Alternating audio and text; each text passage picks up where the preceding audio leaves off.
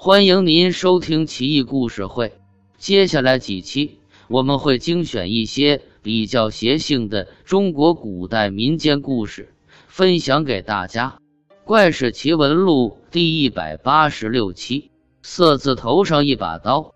城南有一先生叫杨平，擅长画美女，远近闻名，求画者络绎不绝。其笔下美女栩栩如生。美若天仙，娇滴玉媚，不说是沉鱼落雁，也称得上闭月羞花。但杨平总是郁郁寡欢，常常对着自己的画感叹道：“如果是真的，该有多好啊！”一晚睡梦中，他突感床边站着一人，惊醒一看，竟然是自己画中的美人，长得是风情万种，婀娜窈窕。只是额头有一疤痕，但并无大碍，仍是倾国倾城之貌。杨平先惊后喜，要知道这是自己梦中所求。今日仙女下凡，真是三生有幸。这时那美人羞答答的说道：“先生欲与我相好，明天晚上可在后山花园相聚。”说完便一转身走出门外。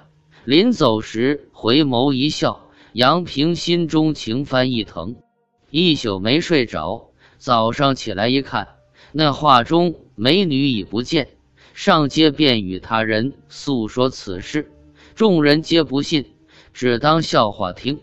杨平又气又急，却又没办法。这时，旁边一老乞丐听了许久，对杨平说：“那美人额上有疤，恐怕不是仙子。”先生可不能去呀！杨平观之，其长得穷脏潦倒，以为老乞丐是取笑自己，轻蔑地哼了一声，便自己走了。众人皆说其画美女画走火入魔了。第二天，有很多人去杨平宅中求画，却不见其在家，便议论纷纷。那老乞丐说：“莫不是去了后山吧？”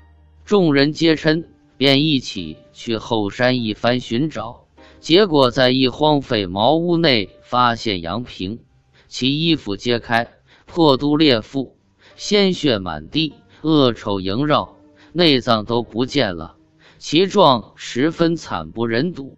那老乞丐叹息道：“他不听我劝，这哪是什么仙女下凡，分明是画皮害人。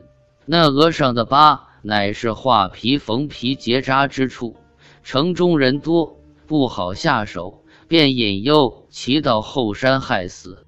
众人听后，皆恐惧万分，回家把杨平的画都烧毁扔掉了。